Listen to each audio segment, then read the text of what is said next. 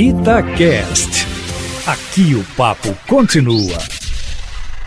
O que se espera no caso de troca do chanceler Ernesto Araújo é uma guinada nas relações internacionais por parte do Itamaraty, que tem, segundo o Senado da República, e ontem o senador Rodrigo Pacheco deixou isso muito claro, uma visão míope do mundo globalizado e que a cada instante cria problemas em meio a uma pandemia pelo coronavírus que já matou mais de 300 mil pessoas, criando problemas até mesmo com a China e a Índia, eh, que são fornecedoras de insumos para as vacinas tão procuradas e que traz à tona agora o leilão do 5G, em que a China é um dos concorrentes. Pois foi exatamente aí que houve na semana passada a trombada entre o chanceler Araújo e a senadora Cátia Abreu, do PP, em que o chanceler insinuou que a senadora estaria fazendo lobby em favor dos chineses. A senadora rebateu, chamando o ministro de marginal, e o Senado, quase que em peso, saiu em defesa de Cátia Abreu, liderado pelo senador Rodrigo Pacheco,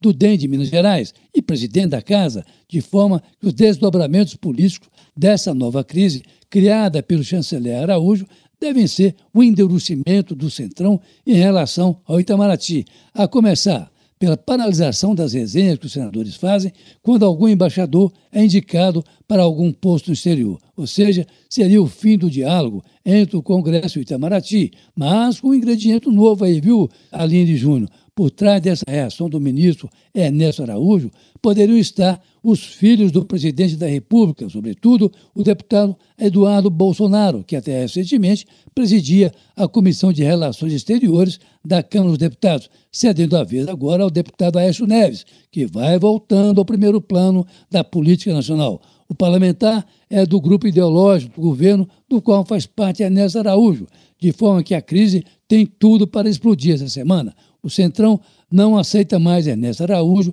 à frente da diplomacia brasileira e já se falam em alguns nomes para sucedê-los. Um deles, o embaixador do Brasil na França, Luiz Fernando Serra. Mas é preciso ver que Araújo, com a crise agravada pela insinuação contra a senadora Cátia Abreu, algo de fato desnecessário, até porque a conversa foi entre os dois e a senadora reagiu furiosamente chamando o chanceler de marginal da política externa brasileira. O fato é que a crise poderia se encerrar com a troca do chanceler, mas o presidente costuma não ceder sob pressão, ainda mais com os filhos acoitando o chanceler Ernesto Araújo.